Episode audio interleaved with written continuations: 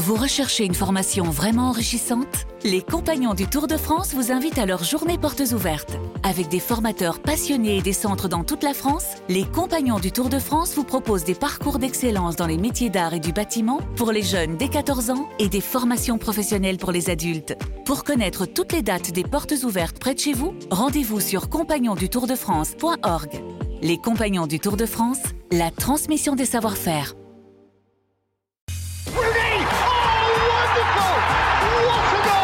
Fin de match complètement folle ici au King Power. Oh Et Jamie Vardy entre dans la danse. And it's Thierry Henry. And Henry is magnificent. And when you need a goal, you need Thierry Henry. PL Zone. Aguero! Salim Bongali, Flora Moussi. Salut à toutes et à tous, bienvenue dans PL Zone, le podcast, votre rendez-vous du lundi consacré à la première ligue, le plus beau des championnats au monde, un podcast aux couleurs bleues et rouges, aux couleurs de City et de Liverpool, ces deux couleurs qui évoquent tant de rivalités en Angleterre, le bleu de City, Chelsea, Everton et tant d'autres, face au rouge d'un Liverpool FC United, Nottingham Forest ou tant d'autres. Justement, City-Liverpool, une rivalité qui compte dans ce championnat et un match qui comptera dans cette saison 2021-2022. Débrief complet autour de cette rencontre et de ses conséquences avec Flora Moussi. Bonjour Flora. Salut à tous Bonjour Loïc Moreau. Bonjour. Bonjour Eric Croix qui avait la chance d'être commentaire de ce match.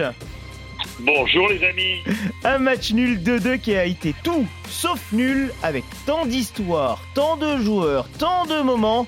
PL Zone le podcast épisode 17 spécial City Liverpool. C'est parti. C'est joué vite Eric avec euh, Kevin De Bruyne qui efface Fabinho. La frappe de De Bruyne. Le poteau avec Kevin De Bruyne. Et déjà Manchester City devant. Grande affiche, grand match. C'est parti tambour battant avec ce but de Kevin De Bruyne. 1-0. On peut pas espérer mieux. On peut pas espérer mieux de marquer un but tout de suite dans ce match. Le centre de Robertson avec Trent Alexander-Arnold et l'égalisation L'égalisation de Diogo Jota pour Liverpool. La réponse des Reds est immédiate. 12e, 13e minute Liverpool est déjà revenu. Un partout dans ce match Totalement fou. Cancelo, quel ballon Quel ballon de Cancelo. Et le but de Gabriel Jesus. Quelle passe Quelle passe de Cancelo. La défense de Liverpool totalement arrêtée Jesus lui en mouvement et il fait mouche. 2 buts à 1 pour Manchester City 36e minute. Trent Alexander-Arnold avec Mo Salah. Mo Salah il est beau. Magnifique ballon. Salah pour Mané dans la lucarne. Sadio Mané 49 secondes. En deuxième mi-temps le duo magique des Reds. Mohamed Salah Sadio Mané a frappé et Liverpool revient quelle partie de football quel match Ah oui, quel match d'anthologie, effectivement. Un match, je le dis, qui comptera clairement dans cette saison 2021-2022. Eric Roy, vous étiez aux côtés de Stéphane Guy hier et on a assisté à un grand, à un très grand spectacle même. Et oui, on s'attendait, hein, on s'attendait à un grand spectacle. Et quand on a deux grandes équipes, en général, il y a du spectacle. Après, on a toujours un petit peu peur parce que des fois, les grandes affiches, ça couche pas forcément de, ce qu'on attend. Mais là, on peut dire qu'on a été servi euh, à tous les niveaux, que ce soit euh, par rapport à des buts, par rapport à du spectacle, par rapport à j'allais dire de l'intensité, enfin voilà, tout ce qu'on aime dans un match de foot, au respect aussi, parce qu'on a vu que malgré tout, même si c'était un match, il y avait une pression énorme, mais voilà, tout le monde a bien géré ses émotions, que ce soit les entraîneurs, mais également les joueurs. On ne peut pas considérer qu'il y a eu, euh, il y a vraiment, ça, ça a été un duel au sommet avec dans un vrai, un vrai bon esprit sportif. Donc tout ça, voilà, tout ça nous fait aimer le foot. C'est vrai, Flora, que j'ai envie de dire, il y avait tous les ingrédients positifs parce qu'il n'y avait pas forcément de, de phrases avant match hein, ou de, ou, et de choses qu'on a pu voir à l'antenne, de mauvaises actions ou, ou autres sur le, le terrain. Ça a été que du positif, j'ai envie de dire. Ouais, c'est ça, parce que souvent, bah, il y a tellement de, de vraies rivalités. Tu en as parlé un petit peu plus tôt hein, dans ce championnat anglais. Des fois, il y a des matchs, ça dégénère un petit peu parce que justement, la rivalité entre l'un et l'autre, euh, dans le public, entre les supporters, entre les coachs, il y a des Mm. gardes avant-match euh, en conférence de presse. Là, non, en fait, c'était quand on parle de, de choc et de bataille sur le terrain, c'était vraiment purement sportif. En fait, c'est-à-dire que nous, on s'est régalé parce que effectivement, sportivement, il y a les deux meilleures équipes d'Angleterre, deux des meilleures équipes d'Europe qui se disputent la, la, première ligue depuis des années maintenant, qui répondent présent. Et c'est ça qui est dur parce que pour avoir un grand match, il suffit pas d'avoir une grande équipe. Il faut que les deux ils soient au rendez-vous en même temps le jour J. Même si oui, City était un petit peu au-dessus pour moi dans ce match sur Liverpool, finalement, euh, ça, ça, ça finit sur un 2-2 et on se dit Waouh, moi en fait, on a tellement de chance d'avoir ces deux équipes dans le championnat aujourd'hui à un tel niveau et qui arrivent justement à se transcender l'une et l'autre et à se pousser l'une et l'autre à être encore meilleures chaque saison. Alors Eric, je prolonge mon propos. Est-ce que vous avez eu l'impression d'assister à un grand match dans ce stade? Je dis dans ce stade l'Etihad parce que mmh. parfois l'Etihad n'est pas forcément connu pour avoir une ambiance de dingue. Oui, c'est vrai qu'il y a un petit peu moins d'ambiance à l'Etihad qu'à Anfield, par exemple. Ça, c'est évident. Euh, maintenant, oui, c'était quand même un grand match dans un grand stade, parce que l'Etihad reste un, grand stade de foot. Et puis, euh, il y avait forcément de l'ambiance maintenant. Il est évident que euh, ça ne remplacera pas certaines ambiances euh, de stade encore plus chaud en Angleterre. Mais en tous les cas, il y avait quand même tous les ingrédients pour pouvoir vivre une belle après-midi. Bon, le stade s'est quasiment mis au niveau de l'affiche, on va le dire comme cela. Vous l'avez évoqué il y a quelques instants, Eric, aussi, parmi les éléments positifs de cette partie, l'intensité que l'on a pu voir et observer dans cette rencontre. Notamment, tiens, cette séquence, ça dure 10 secondes, on est à peu près à l'heure de jeu. Virgil van Dijk vient tout juste d'arrêter Raheem Sterling. Il a fait l'erreur, Sterling, de perdre sa vitesse et en plus de se rapprocher de, Van Dijk dès qu'il est en duel en 1 contre 1. C'est reparti déjà, Eric, avec euh, Mohamed Salah. On a à peine le temps d'analyser une action puis les autres qui se présentent à nous. Mais ouais, Flora, ça allait d'un but à l'autre, ça s'arrêtait pas. Les équipes étaient coupées parfois en deux, parfois en trois. C'était n'importe quoi, entre guillemets. Ouais, mais on a vu de toute façon les joueurs terminer euh, bien fatigués à la, fin, à la fin du match. Ils ont mis du temps à quitter la pelouse. Euh, bon, déjà parce que c'était un match dingue aussi pour eux, qu'ils avaient envie d'en profiter un petit peu, puis la pression redescend à ce moment-là. Mais l'intensité elle était folle. De toute façon, on l'a vu tout de suite parce qu'il y, y, a eu le but de City et dix minutes après, il y a eu le but de Liverpool. C'est-à-dire qu'il n'y a pas eu le temps en fait pour City d'installer vraiment euh, sa domination euh, outrageusement finalement parce que Liverpool est revenu tellement vite qu'on s'est dit ah ouais, ok. Si de toute façon, c'est sûr, si pour avoir ce grand match, il fallait que Liverpool réponde rapidement au risque que City euh, commence à développer son jeu et écrase un peu tout sur son passage, mais d'avoir cette réponse immédiate. Et c'était du tac au tac en fait à chaque fois. Dès qu'il y avait une action, ça répondait de l'autre côté. C'était et c'est ça qui est fou parce que arriver à faire ça sur 45 minutes, il y a des équipes qui arrivent. Arriver à avoir ce, pressing, cette intensité, euh, mais le faire sur 90 minutes, c'est quand même impressionnant. Et avoir les deux équipes qui le font sur 90 bah minutes, c'est ça qui est épatant, Eric. C'est ça parce qu'en fait, euh, souvent, on a des confrontations avec euh, des oppositions de style. Hein. Bon, on l'a vu en Champions League récemment, où on a vu l'Atlético Madrid vraiment attendre City dans ses 20-30 derniers mètres. Euh, là, l'opposition de style, elle n'y a pas été parce que les deux ont essayé d'imposer leur football et les deux ont essayé constamment, dès que la perte du ballon, d'aller presser l'adversaire. Donc c'était pressing contre pressing, qui faisait justement qu'il y avait tellement d'intensité dans les duels qu'il y avait bien sûr des erreurs techniques provoquées par l'adversaire et du coup qui mettait, euh, qui trouvait des équipes quelquefois déséquilibrées par rapport à, leur ressortie du ballon. Comme ils perdaient le ballon rapidement, c'était tout de suite une situation intéressante pour, euh, pour une équipe. Et puis 5, euh, minutes, 5 secondes après, 10 secondes après, c'était à nouveau une situation pour l'adversaire dans le camp opposé. Donc voilà, le ballon vivait vraiment tout le temps, sans arrêt, sans. Et c'est vrai que les joueurs ont eu besoin, on l'a senti dans les 5-10 premières minutes, 5-10 dernières minutes de la première mi-temps, on a senti qu'ils avaient besoin d'aller se reposer un petit peu. Et après les 20 dernières minutes du match, on a senti vraiment qu'ils étaient quand même au bout et qu'il y avait à ce moment-là vraiment des espaces qui s'ouvraient et on, sentait qu'à tout moment il pouvait y avoir un chaos dans l'air. Loïc Moreau, est-ce que en chiffres l'intensité est visible? Oui, Salim, tout à fait. Elle est très visible. Euh, si on met euh, de côté Leeds, on sait que Leeds, hein, on l'a dit depuis le début de la, saison en PL, c'est une équipe qui met énormément d'intensité. C'est pas, voilà, exactement. Donc c'est pas étonnant de les voir truster les premières places. Mais si on les met de côté, mhm. ce match Manchester City-Liverpool, c'est le deuxième en termes de nombre de courses à haute intensité. Je rappelle une course à haute intensité au-dessus de 22 km/h. Donc on est à 345 sprints euh, faits durant cette rencontre. Il n'y a que Manchester United Southampton euh, qui en a vu davantage. Donc oui, en termes d'intensité, c'était clairement, euh, ça, se voit, ça se traduit clairement en chiffres. Après, c'est vrai que le, côté un petit peu paradoxal, c'est qu'il n'y a pas eu tant d'occasions que ça, il n'y a pas eu tant de tirs que ça, 17 seulement tentés. Pour vous donner un ordre d'idée, la moyenne en PL cette saison, c'est 25. Donc effectivement, il y a eu de l'intensité, il y a eu des buts. Après, il n'y a pas eu tant de situations que ça de part et d'autre.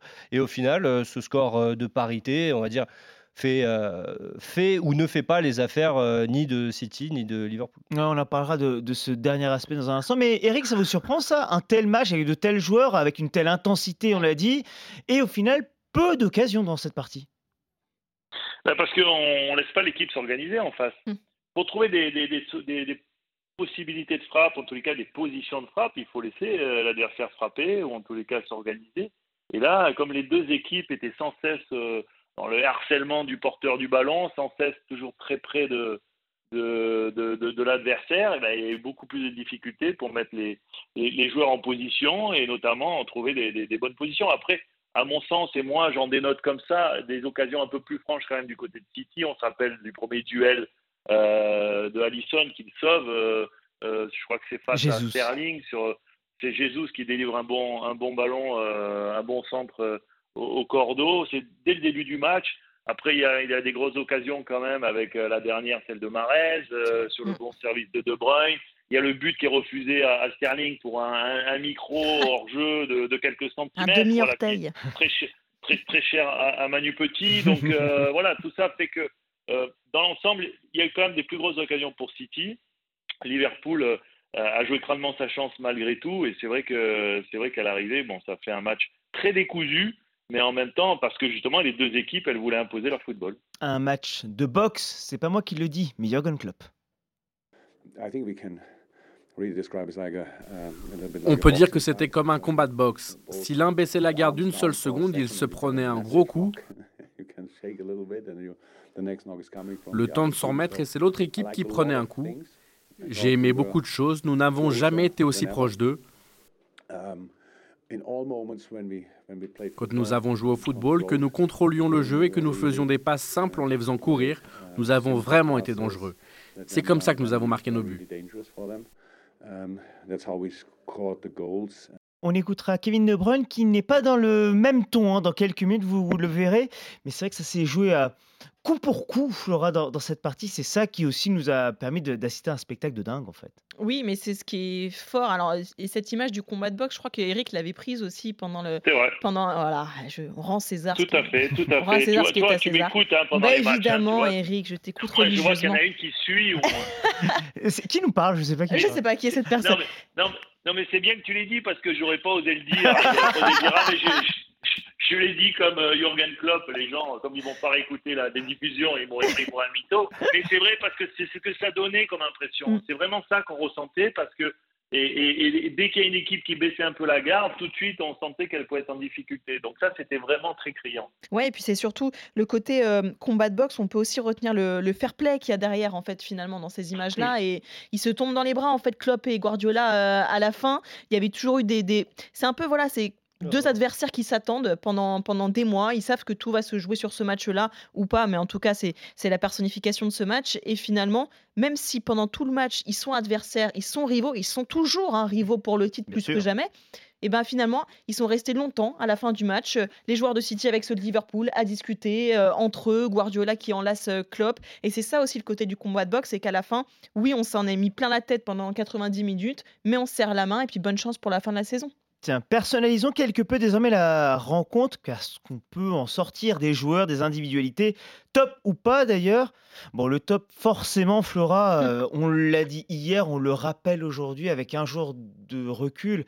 Kevin De Bruyne, il a illuminé le début, le milieu, la fin du match, bref, toute la rencontre. Ouais, et on pouvait se poser quand même la question, alors pas du tout remettre euh, en cause le talent de Kevin De Bruyne, loin de là, c'était juste que il fait pas sa meilleure saison euh, non plus, le Belge, donc on se demandait est-ce que euh, va être capable d'être au rendez-vous sur ce match-là, et c'est ça la force des grands joueurs, parce que évidemment qu'il a été au rendez-vous très très vite avec ce but, mais moi j'ai l'image que j'ai en tête de Kevin De Bruyne, c'est c'est cette passe incroyable pour Marez à la fin de match avec l'énorme occasion qu'il y a, elle est juste magnifique cette passe. Après 90 minutes, donc après toute la fatigue en Il y a toute la course, il y a la course, et puis il a la lucidité de voir l'appel de Marès, de faire la bonne passe qui, qui passe juste derrière les, deux défenseurs et qui arrive dans les pieds enfin, de l'Algérien. Je trouve ça mais juste fantastique. Ouais, et c'est vrai, euh, Eric Roy, vous qui étiez plus chanceux en étant au stade à voir son, ses performances, c'est vrai qu'il courait partout, j'ai envie de dire. Il a été épatant à ce niveau-là.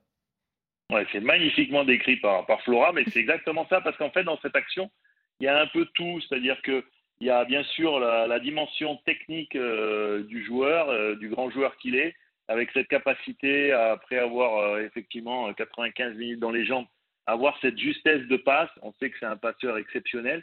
Mais après, il y a toute la dimension athlétique, parce qu'avant, il y a sa course, il y a au moins 30-40 mètres où il récupère le ballon, il dépose, euh, je crois que c'est Fabino, et puis après, derrière, il trouve cet angle de passe. Donc voilà, tout est dit là. Alors ça, c'est avec le ballon. Mais après, c'est vrai qu'il y a aussi un travail chez lui qui est exceptionnel, qu'on voit peut-être pas tout le temps à l'écran, mais c'est le premier à déclencher le pressing quand son équipe n'a pas le ballon. C'est-à-dire que c'est un joueur complet, c'est un joueur moderne, comme tous les entraîneurs, je pense, aimeraient en avoir, un joueur qui est capable de marquer des buts, de faire des passes, euh, de, mettre l'équipe dans le tempo quand elle doit récupérer le ballon. Euh, voilà, donc euh, je ne sais pas ce qui lui manque. La seule chose qui lui a manqué, et Flora avait raison, c'est pendant les six premiers mois, il a eu quelques petits pépins, quelques petites blessures, et que du coup, comme tout grand joueur, quand tu es un petit peu moins bien et pas au top physiquement, ben, tu ne peux pas exprimer tout ton potentiel. C'est pour ça qu'à un moment donné, il a été un petit peu en retrait, mais il revient dans le meilleur des moments pour la fin de la saison pour aller chercher le titre avec City. Le Belge qui est sur 4 buts marqués en 4 matchs, toutes compétitions confondues. Sur ce match, il a été si impressionnant que ça aussi, euh, Loïc? Bah, déjà, tu le disais, 4 euh, buteurs sur ces 4 derniers matchs euh, en toute compétition confondue, c'est une première pour lui à City. Donc c'est déjà assez exceptionnel euh, pour, être, pour être souligné. Ensuite, effectivement, même s'il est moins passeur, en fait, je pense que c'est ça, c'est qu'il est plus buteur cette saison en PL qu'il n'est passeur. Et on a connu De Bruyne, surtout passeur, effectivement. Là, regardez, il en est déjà, il a marqué son 11e but en PL cette saison. C'est sa deuxième saison la plus prolifique en termes de buts derrière 2019-2020 où il en avait marqué 13. Donc, du coup, euh, et on l'a vu hier, euh, voilà, le match démarre, bam, but. Euh, derrière, ça, ça, va très vite. en chiffres, Salim, oui, il a, été, il a été en fait dans ses standards, encore une fois. Hier, il crée deux occasions, il court énormément, il fait beaucoup d'efforts. Donc, et il est décisif, encore une fois. Et c'est ça qu'on va retenir de lui, ce que disait Flora, l'importance des grands joueurs dans les grands matchs. Ça peut paraître un peu cliché, mais effectivement, c'est très important, surtout que Manchester City va avoir besoin d'un Kevin De Bruyne en forme pour, euh, pour la fin de saison, euh, plus que jamais. Tiens, vous entendez hein, Allez-y, Eric. Après, il y a un truc important que je voulais, juste dire. Le passeur, c'est toujours un petit peu euh, problématique pour lui parce qu'il est toujours dépendant d'un garçon qui doit la mettre au fond ou pas. C'est vrai. La, la, la, problématique du match d'hier, c'est Kevin De Bruyne, sur ce match-là, il peut faire deux voire trois passes décisives hier dans le match. Si euh, ses partenaires sont un peu plus adroits ou partent au bon moment euh, sur des, sur des hors-jeux qui sont euh, millimétrés, et notamment Sterling, ça peut lui faire déjà deux passes décisives. Donc il y a quelquefois des joueurs qui ne sont pas récompensés parce qu'ils font potentiellement des vraies passes décisives et qui ne sont pas récompensés parce que le joueur qui doit finir ne le, fait pas. Donc on comptabilise que quand le joueur marque. Mais on pourrait comptabiliser aussi toutes les possibilités où un joueur comme De Bruyne offre euh, bah, des caviars, des galettes à ses partenaires et quelquefois c'est pas concrétisé. Donc euh, ça se fait, mon cher Eric, ça se fait. ça s'appelle expected assises. D'ailleurs, on va l'utiliser beaucoup plus désormais, hein, les expected assises. Non, mais Eric a, Eric a raison, effectivement. D'ailleurs, c'est dans les expected goals, du coup, parce que euh, ça rentre en compte aussi. Parce que quand le premier ballon, le, ballon qui donne à Marez, eh ben, je suis persuadé que ça rentre dans le, le quota final des expected goals sur le match. Quoi. Oui. Et puis il y a sa capacité effectivement à créer qui n'est pas toujours créditée d'une passe décisive. Après, euh, c'est là aussi sa force à Kevin De Bruyne, c'est qu'il a une régularité dans cette, euh, dans cette euh, statistique en fait qui est assez incroyable au fil, au fil des saisons, même si je le répète, cette saison, c'est un peu en deçà des standards qu'il a pu montrer, notamment sur les deux précédentes. Juste euh, parce que ça me vient en tête quand on évoque son aspect moins décisif, je parle en termes de passes décisives et plus buteur, ça me fait un peu penser à Gundogan la saison dernière à mm. City, qui, devenu buteur, était devenu le meilleur buteur, toute compétition confondue de, City. Mais Kevin De Bruyne, en plus, j'ai envie de dire, il a la, qualité technique encore au-dessus d'un Gundogan. Il peut clairement être le meilleur joueur encore plus de City cette saison, Eric. Alors, moi, je trouve que par rapport à Gundogan, Gundogan est un très bon joueur aussi, qui a été très performant et notamment euh, avec beaucoup de réalisme sur la saison dernière. Et comme tu l'as dit, il a marqué beaucoup de buts. C'était presque étonnant, mhm. parce que c'est un garçon quand même qui est un, milieu relayeur offensif, mais quand même relayeur. C'est pas un véritable 10 de ce qu'on a connu même quand il a débuté vraiment en Allemagne au début de sa carrière. Je dirais que De Bruyne, il a un truc supplémentaire. Pour moi, c'est qu'il a une capacité aussi athlétique supérieure pour courir, courir plus, être capable de faire des, des, des, courses à plus haute intensité que Gundogan, c'est-à-dire être vraiment un joueur euh, complet. Euh, donc, voilà, c'est quand tu dois choisir entre Gundogan, Rodri, De Bruyne, euh, Bernardo Silva et les autres pour faire ton milieu de terrain, franchement, euh, tu as l'embarras du choix et c'est vrai que ça ne doit pas être simple quelquefois pour Pep Guardiola d'en éliminer quelques-uns. pas tous les mêmes problèmes. Hein. Ouais, c'est ça. Euh, tiens, dans ces top flops, en tout cas de ces joueurs qui nous ont qui cristallisaient un peu les attentes et qui au final cristallisent les critiques Trent Alexander-Arnold dans cette rencontre. Alors, offensivement, ça passe pour Diogo Jota est une merveille. Hein. La transversale de Robertson, la remise de l'anglais pour euh, l'international portugais, but merveilleux. Mais défensivement, Flora. Ben, oui, mais on n'est pas surpris. Enfin, je veux dire, c'est, on connaît euh, Trent Alexander-Arnold pour être un, super passeur qu'il est. Enfin, je veux dire, c'est pas décisive. Euh, au-delà du chiffre, elles sont toutes ou presque magnifiques en fait à chaque fois. Je veux dire, il y, a une vraie beauté du geste dans ce qu'il fait. Maintenant, c'est pas un secret que de dire que défensivement, ce n'est pas un très bon défenseur. Mais reste à savoir ce qu'on lui demande en fait, Alexander Arnold. C'est-à-dire qu'il y a cette position de latéral parce que parce que Liverpool joue dans une défense à 4, donc il n'a pas cette position de piston qu'il pourrait avoir s'il jouait plus haut, il est vraiment latéral. Donc il y a vraiment ce côté défensif qui est quand même important, mais en même temps, les latéraux euh, ont un rôle un petit peu différent dans le foot moderne aujourd'hui. Donc on leur demande justement cet apport offensif. Klopp leur demande, lui demande encore plus cet aspect offensif parce qu'il lui demande en plus de repiquer parfois dans l'axe, de venir se mêler au jeu, etc. Ça fait quand même beaucoup de choses à assimiler quand en plus il doit se dire, c'est vrai que derrière il y a quand même des mecs qui peuvent le prendre dans le dos, etc. Il y a du monde et encore plus contre City où il y a des joueurs euh, plein de vitesse sur le côté, notamment Sterling, forcément ça va très vite. Bah alors je prolonge le propos de, de Flora, Eric Roy, avec une question très simple sur Trent Alexander-Arnold, quoi qu'elle n'est pas si simple pour la réponse.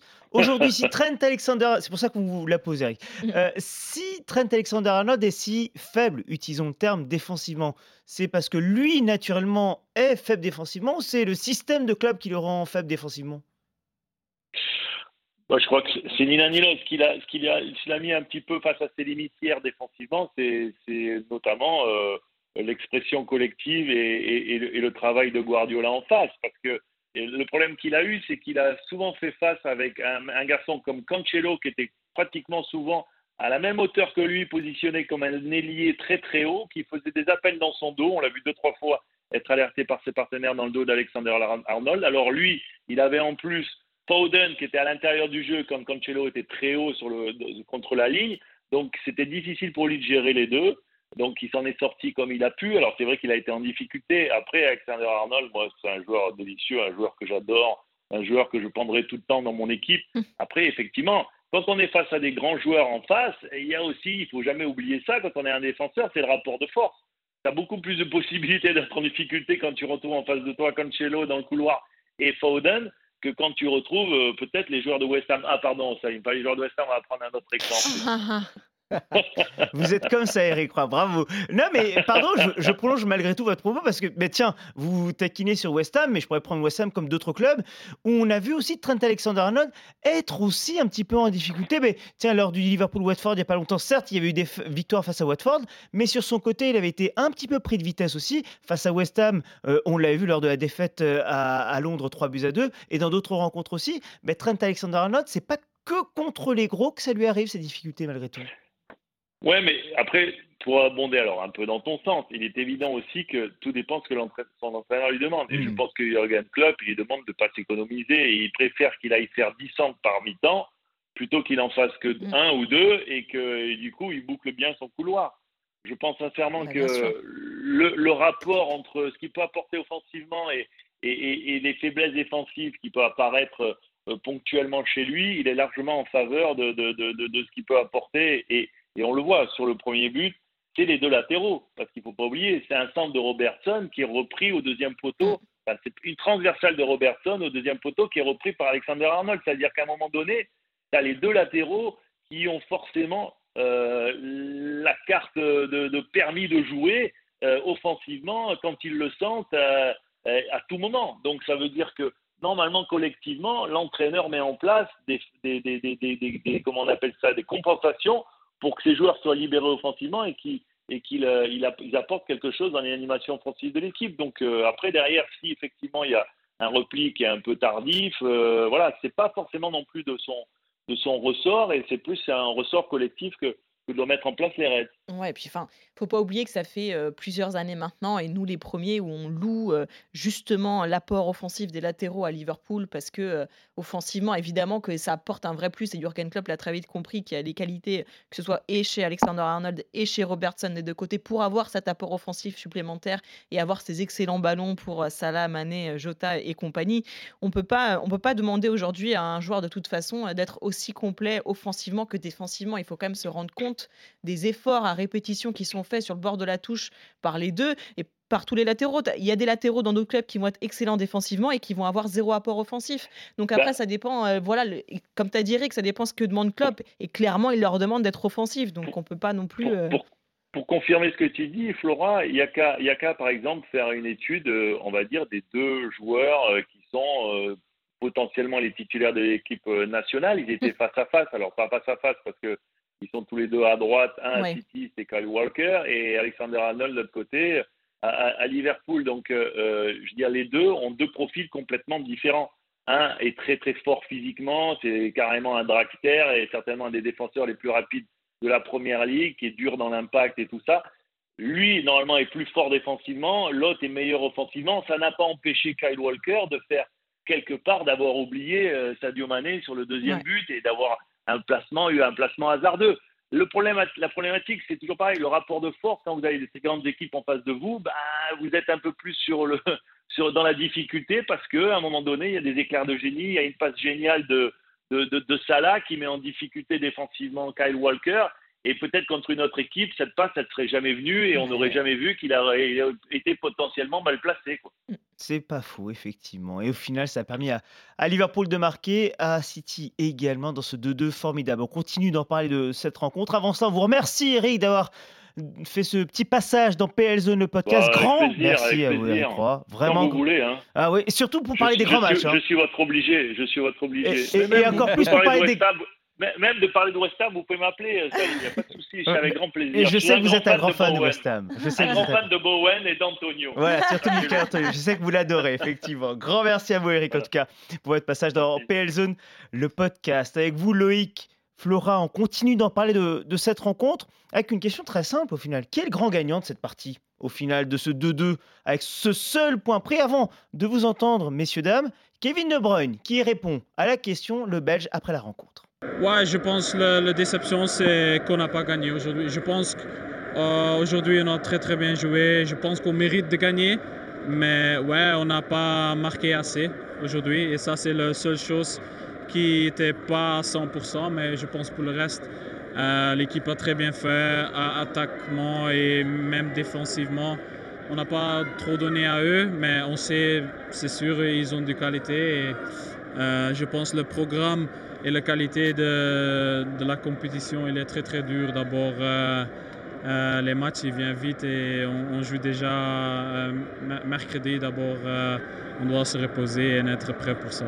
Ce sera le match de Ligue des Champions face à l'Atlético de Madrid. Flora, la patate chaude pour vous. Qui est le grand gagnant ou perdant de cette rencontre? Bah, Liverpool, mais clairement. Qui est le grand gagnant Avec ce point près à l'extérieur? Bien sûr. Il vient. Ah, faut quand même. Alors, il y a le déjà le la physionomie du match qu'on peut pas euh, ignorer. C'est-à-dire que City marque rapidement, Liverpool arrive à revenir, mais on sent que Liverpool est quand même un petit peu en deçà. Et effectivement, il y a eu toutes ces opportunités pour City, le but refusé pour un Sterling, euh, la tentative de Marez à la toute fin qui est juste incroyable. Enfin, et quand on voit ça, on se dit, et en plus ils vont prendre un point à l'Etihad. Alors certes, d'un point de vue comptable, Liverpool, du coup, reste derrière City et manque l'occasion euh, bah, justement de passer devant. Après, ils auront euh, ce match face à United pour leur permettre éventuellement de, repasser devant City. Mais c'est vrai que c'était l'occasion ou jamais face à l'adversaire direct. Et peut-être que psychologiquement, ça va jouer. Mais quand on regarde le match, clairement, Liverpool, de prendre un point, ils s'en sortent bien. Donc, euh, ils peuvent être, je pense, très heureux de ça. Même d'ailleurs, si vous me rappeliez, Loïc, en préparant ce podcast, que quand City marque en premier, City gagne normalement. Oui, c'était le cas euh, sur, euh, sur, euh, bah, depuis le début de saison, tout simplement. Effectivement, City avait pris cette, cette curieuse habitude et très, qui lui a apporté beaucoup de points de gagner tous les matchs lors desquels ils, ils, ouvraient le score. Et Ça fait 22 matchs, je crois, au total, donc 22 victoires après avoir ouvert le score. Là, c'est la première fois, effectivement, qu'ils n'ont pas réussi à l'emporter après avoir marqué pourtant les, premiers. Mais en soi, voilà, ça reste statu quo. Je suis pas trop d'accord avec Flora. Ça nous arrive pas souvent.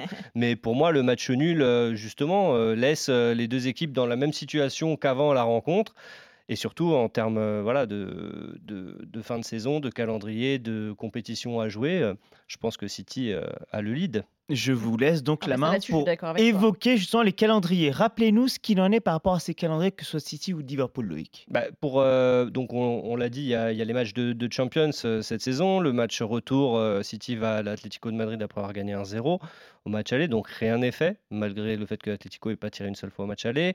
Liverpool a une avance plus confortable, ils recevront Benfica qu'ils ont battu là-bas 3 buts 1. Donc on va dire que potentiellement les deux peuvent poursuivre leur, route en, Champions, ça il n'y a, pas trop, a pas trop de soucis. Mais c'est quand on regarde le calendrier de PL, je mets de côté la, coupe, hein, où ils vont s'affronter encore une fois, mais euh, tu regardes Manchester City, c'est Brighton, Watford, Leeds, Newcastle, West Ham, West Ham, Aston Villa. Avec un match contre Wolverhampton à déterminer, euh, ils n'ont pas encore, euh, ils pas, pas encore réussi à, à placer. Ça, c'est pour City. Écoutez bien Liverpool, Manchester United, Everton, Newcastle, Tottenham, Aston Villa, Southampton et Wolverhampton. Hmm. Bon, déjà, tu vois, euh, tu te dis qu'il y en a un qui a un calendrier plus difficile que, que l'autre. Après, ce sera plutôt, à mon sens, au niveau de la gestion des effectifs, de savoir comment ils arrivent à, continuer à jouer sur, euh, sur tous les tableaux. S'ils perdent pas de joueurs majeurs, on parlait de De Bruyne euh, tout à l'heure. Alexander Arnold, tous ces gars-là qui sont vraiment capitaux dans la dernière ligne droite et, euh, de, savoir si ils vont réussir à maintenir euh, leur niveau de, performance qui est affiché euh, jusqu'ici. Mais à mon sens, Manchester City, avec ce match nul, même si effectivement, comme le rappelait Flora, c'est à domicile, fait quand même la bonne affaire euh, dans, cette, euh, dans cette course à deux. Parce que c'est vrai que quand on voit le, calendrier de City, à part allez, Watford qui joue le maintien, qui a encore un enjeu, on va dire, pour le maintien, les autres équipes, même West Ham, au final, est décroché, ce sera la 37e journée, mais est décroché pour la Ligue des Champions. Les autres clubs n'ont plus rien à jouer, les adversaires. C'est pour ça que City a un calendrier tranquille, là où Liverpool doit affronter United, donc qui joue la quatrième place, Everton le maintien. Euh, il y y avait Tottenham aussi, la quatrième place. Donc oui, on se dit que City bah a vraiment la, la voie royale pour le titre. Pour le coup, euh, ouais, je pense que la déception des joueurs de Liverpool, elle vient de, là aussi, même si on a vu que City était capable de lâcher des points parfois face à des équipes, voilà, sans raison euh, aucune. Contre Palace, 4 euh, points perdus. Hein. Exactement. Et après, voilà, le, peut-être le point clé, et je le dis en toute objectivité pour, pour Liverpool, ça, va être ce match face à United, parce que United, avec de toute façon, leur fin de saison, ça va être une catastrophe. Le match face à Liverpool, c'est un match dans lequel il y a énormément d'ego pour, euh, pour les Red Devils. Il ne faut pas oublier qu'ils peuvent, en cas de victoire, empêcher Liverpool d'être champion à la fin de la saison. Donc ça, ça va compter énormément pour eux parce que quand il n'y a plus rien à jouer, tout ce qu'ils espèrent, c'est que Liverpool On, on le rappelle, 20 hein, titres de champion pour United, 19 pour Liverpool au moment où nous parlons. Donc le but, c'est évidemment que Liverpool ne revienne pas à hauteur de Manchester United en termes de, titres de champion d'Angleterre. Donc euh, ce match-là face à, United, il va jouer aussi euh, beaucoup dans la tête des, des Reds parce que s'ils le perdent, la fin de saison, ça va être vraiment compliqué de rattraper City, qui, comme tu l'as dit, Loïc, de toute façon, a un calendrier beaucoup plus abordable. Ils ont en fait euh, les clés en main, euh, City, quelque part. Donc, euh, c'est après, c'est à eux de voir. Et la gestion, on sait que les fins de championnat, il peut se passer plein de choses, surtout s'ils vont loin en Champions, où on sait que l'obsession de Guardiola et de City pour la Champions, de la gagner enfin, va peut-être faire la différence aussi dans la fin de saison. Et juste, vous évoquiez ce match de Cup, on le rappelle, Liverpool City, ce sera la semaine prochaine, match demi-finale de Cup qui se déroulera à Wembley. Mais vous l'avez écarté entre guillemets de, votre calendrier, enfin de, votre planning. Euh, c'est quoi? C'est que c'est que un match de cup, donc on le compte pas trop? Non. Parce que pour le coup, c'est une demi-finale et c'est un trophée qui peut être pris à l'autre entre guillemets. Oui, mais c'est, euh, enfin, comment dire? Il y a tellement d'objectifs en fait dans les saisons de Liverpool et de City autres euh, finalement que c'est horrible ça parce qu'en plus la Coupe d'Angleterre est un trophée. Bah, bah, parce que juste, je, me permets de vous interrompre, Liverpool a gagné la Coupe de la Ligue. Liverpool, pourquoi pas, ils sont un quadruplé potentiel. Hein. Bien sûr, mais je pense que si vous demandez à Jürgen Klopp euh, là maintenant entre les objectifs de Coupe et les objectifs de Champions et de Première Ligue, il n'y a même pas photo. Donc euh, forcément, non, ça compte parce que, euh, encore une fois, ils s'affrontent tous les deux et que jusqu'à la fin de saison, ça va être un mano à mano. Euh. donc forcément, s'ils passent, on verra ce qui se passe après en Champions League. Mais ce que je veux dire, c'est que ça comptera peut-être psychologiquement dans la tête. Et encore, peut-être que l'un et l'autre vont choisir de faire tourner un petit Mm. peu sur ces matchs-là. Donc, Moi, je suis, pour le coup, je suis d'accord avec toi, Flora. Non, c'est vrai. À mon, à mon sens, c'est comme on parlait de match de boxe tout à l'heure. Pour moi, là, tu rentres dans la partie d'échecs. Ouais. Donc là, tu as Liverpool, enfin, tu Klopp et Guardiola qui sont en face à face euh, dans- sur une table avec. euh, l'échiquier, tout ça. Et du coup, bah voilà, faut disposer ses, ses pions. Effectivement, je rejoins Flora, je pense que la FA Cup, c'est le dernier de leurs soucis. mm, Ils s'en fichent comme de leur premier crampon. Euh, à mon avis, le, le- le- enfin, la priorité, c'est le championnat, comme pour euh, toutes les équipes anglaises, c'est toujours comme ça. Mais effectivement, il y a Klopp qui va vouloir impérativement rejoindre United en, en nombre de titres et Guardiola qui va vouloir sa C1. Donc peut-être qu'à un moment donné, il va y avoir, euh, il va y avoir l'impasse. Enfin, l'impasse, le, mot est grand, mais disons qu'il y a une compétition qui sera priorisée par rapport à l'autre et qu'effectivement, par rapport aux forces en présence, c'est-à-dire les joueurs disponibles, les joueurs en forme, les joueurs qui sont moins en forme, on verra un turnover et peut-être que euh, voilà, il y en a qui, il y en a un qui se concentrera plus sur le championnat que l'autre ou inversement. Euh, mais de toute façon, c'est quand même très improbable qu'il rafle tout. De toute façon, euh, à un moment donné, il va bien falloir choisir ses combats et euh, la- parce que la. Champions, attention, il y a encore du, du client. On a vu qu'il y avait le, il y a Le le Real, Real, qui le est bien, mais Chelsea n'a pas dit son dernier mot. Le Bayern, Villarreal a, a gagné l'aller, mais bon, on ne sait jamais. Donc là, ça va être, ça va être compliqué. Et puis, euh, tu, tu le rappelais, Salim, même si le, le calendrier a l'air euh, a l'air euh, plus simple pour euh, City, attention, ils ont perdu des points Mm. contre des petits. Il y a Leeds. Moi, c'est surtout Leeds qui m'inquiéterait si j'étais à la place de, de Guardiola, parce que c'est souvent une équipe. Alors certes, c'est plus Bielsa, c'est Jesse Marsh, mais qui met énormément d'intensité. On le rappelait, qui joue bien au ballon, qui re- retrouve d'ailleurs son, son jeu, et potentiellement c'est le genre d'équipe qui peut embêter City. Crystal Palace était une équipe comme, Ouais. dans cette configuration qui joue bien au ballon, il les a embêtés. Donc attention, c'est pas voilà, faudra pas faire d'erreur c'est pour ça que je parlais de, de partie euh, d'échecs parce que là, va falloir être malin, plus malin que l'autre. C'est vrai que Leeds et Liang, et Liang, hein, la saison dernière, ils avaient gagné 2-1 à l'Etihad en étant à 10 pendant 45 minutes. Et cette saison, ils en ont pris 6 à l'Etihad hein, aussi face à City. Donc, ils sont capables de tout face aux Sky Blues. La fin de ce PL Zone, le podcast, épisode 17 autour de ce formidable choc, ce City-Liverpool qui nous a régalé.